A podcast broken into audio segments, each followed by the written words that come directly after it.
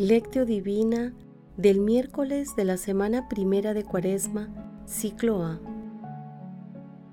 La Reina del Sur se levantará en el juicio con los hombres de esta generación, porque ella vino desde los confines de la tierra para escuchar la sabiduría de Salomón. Y aquí hay alguien que es más que Salomón. Lucas capítulo 11, versículo 31.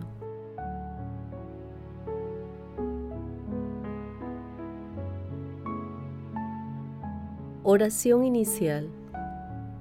Santo Espíritu de Dios, amor del Padre y del Hijo, ilumínanos con tu sabiduría para que podamos comprender el mensaje que Jesús nos quiere comunicar en este día. Espíritu Santo, otórganos la gracia para que la palabra sea nuestra escuela de vida. Madre Santísima, intercede ante tu Hijo Jesucristo por nuestra petición. Ave María Purísima, sin pecado concebida.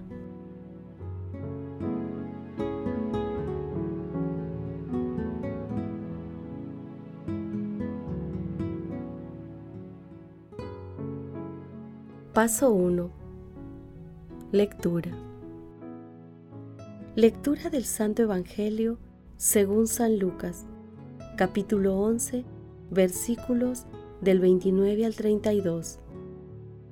En aquel tiempo, la gente se apiñaba alrededor de Jesús y él se puso a decirles, Esta generación es una generación perversa pide un signo, pero no se le dará más signo que el signo de Jonás.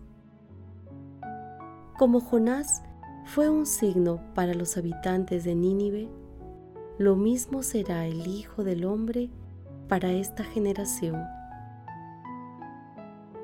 Cuando sean juzgados los hombres de esta generación, la reina del sur se levantará y hará que los condenen porque ella vino desde los confines de la tierra para escuchar la sabiduría de Salomón. Y aquí hay uno que es más que Salomón. Cuando sea juzgada esta generación, los hombres de Nínive se alzarán y harán que los condenen, porque ellos se convirtieron con la predicación de Jonás. Y aquí hay uno que es más que Jonás. Palabra del Señor.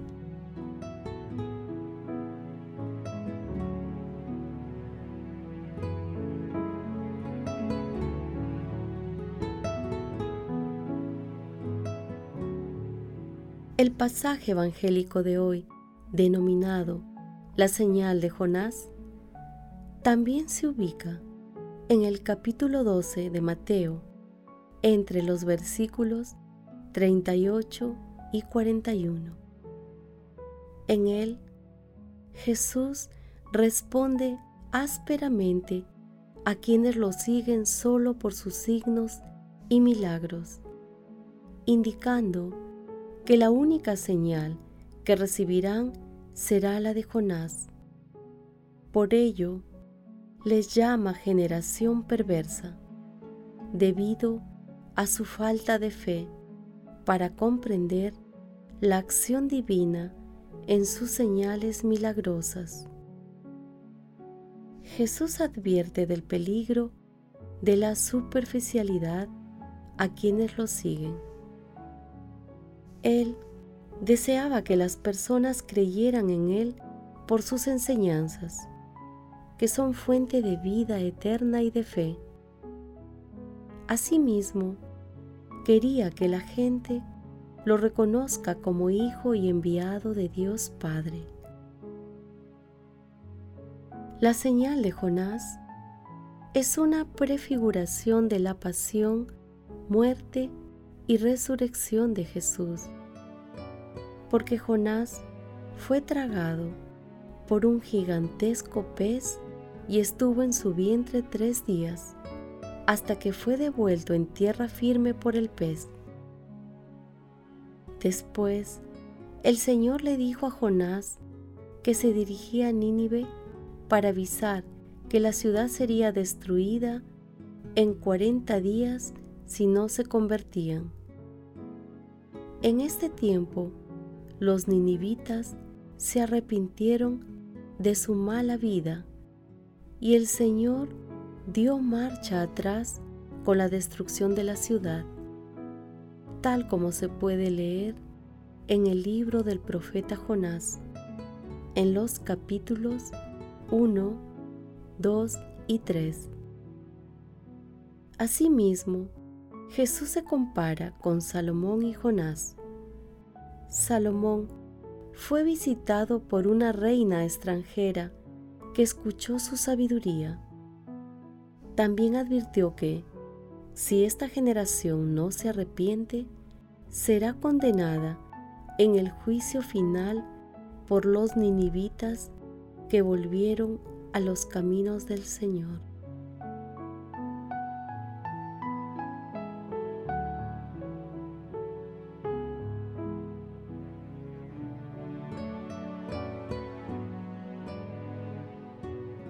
Paso 2. Meditación. Queridos hermanos, ¿cuál es el mensaje que Jesús nos transmite el día de hoy a través de su palabra?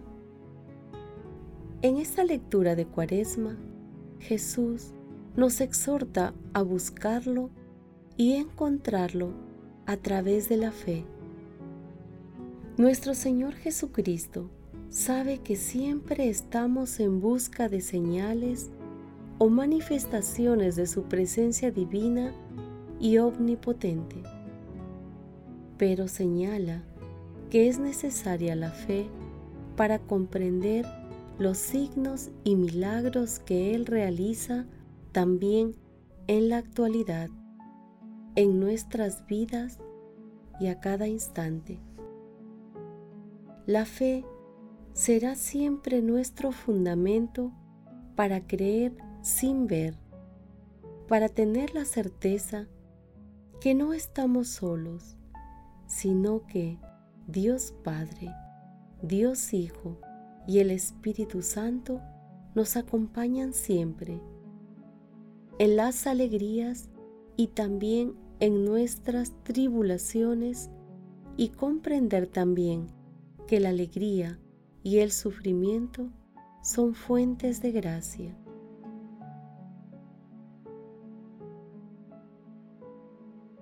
Esta comprensión nos conduce a cumplir con los mandamientos y a agradecer a la Santísima Trinidad por todos los dones que recibimos, empezando por nuestras vidas, nuestras familias, amigos, estudios, trabajos, por nuestro planeta y por todos los dones que nos otorgan según nuestro estado de vida. Hermanos, meditando el pasaje evangélico de hoy, respondamos. ¿Entendemos y comprendemos la acción divina de la Santísima Trinidad en nuestras vidas? Que las respuestas a esta pregunta nos ayuden a comprender los signos de la presencia de la Santísima Trinidad en medio de nosotros. Jesús nos ama.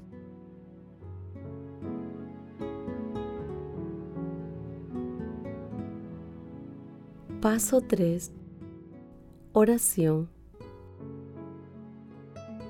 Santísima Trinidad, te alabamos y bendecimos por tanta bondad, por tu amor e infinita misericordia.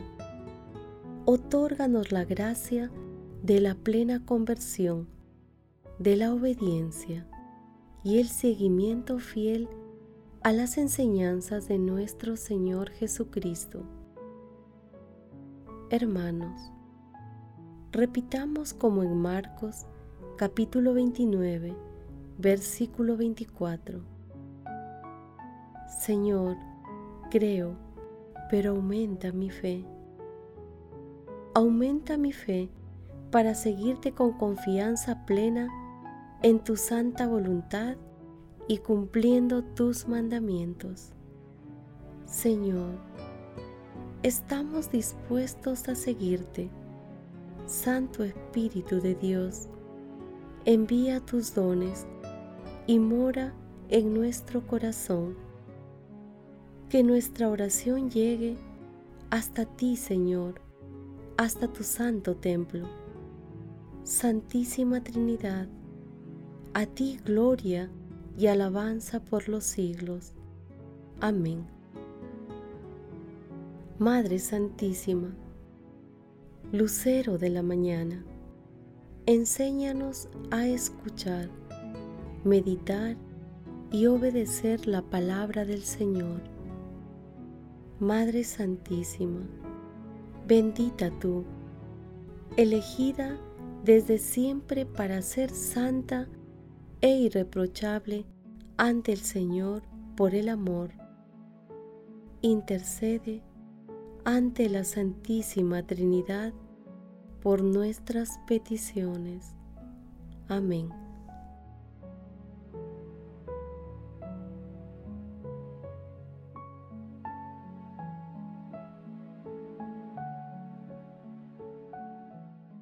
Paso 4. Contemplación y acción. Contemplación y acción.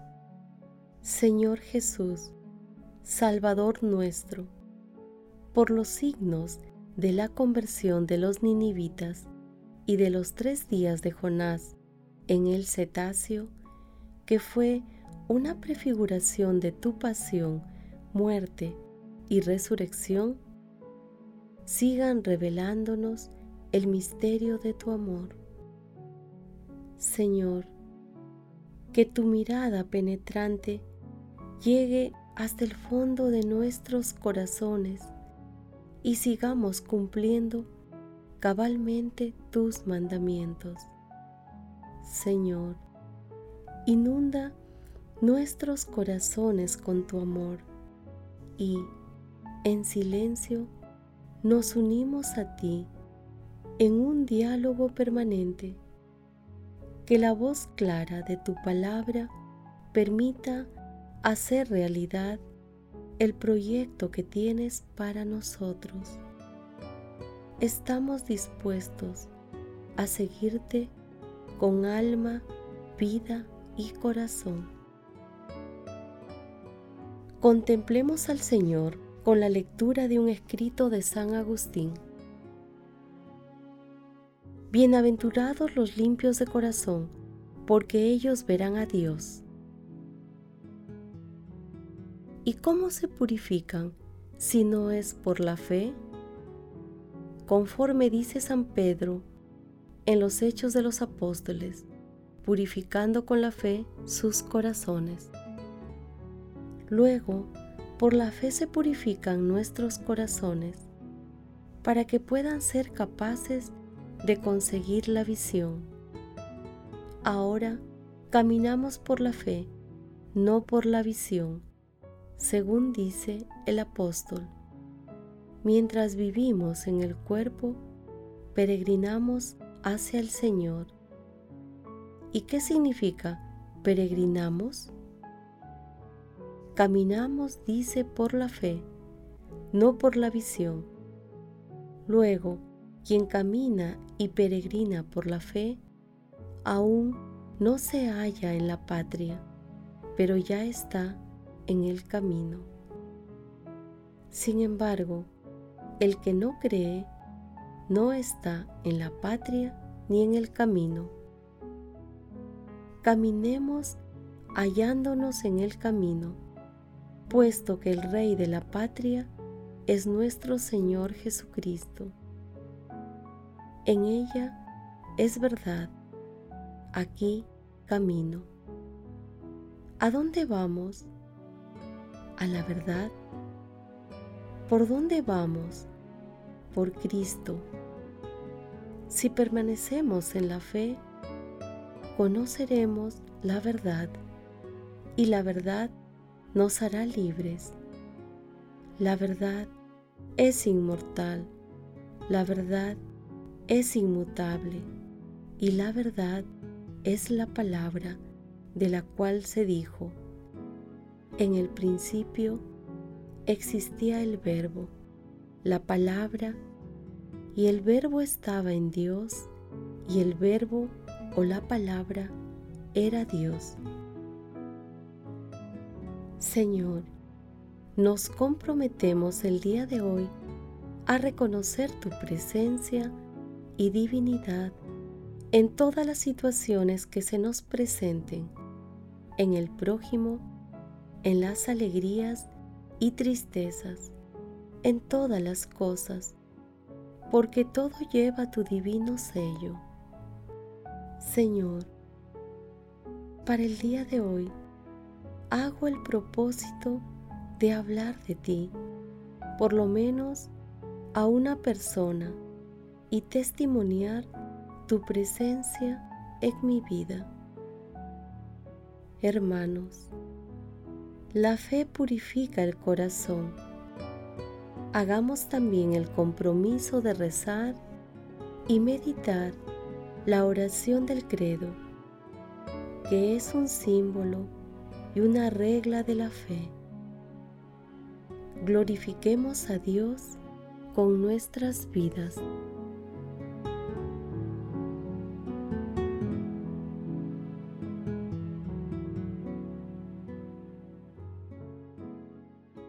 Oración final. Gracias Señor Jesús por tu palabra de vida eterna. Que el Espíritu Santo nos ilumine para que tu palabra penetre a lo más profundo de nuestras almas y se convierta en acción. Dios glorioso, escucha nuestra oración. Bendito seas por los siglos de los siglos. Madre Santísima, intercede ante la Santísima Trinidad por nuestra petición. Amén.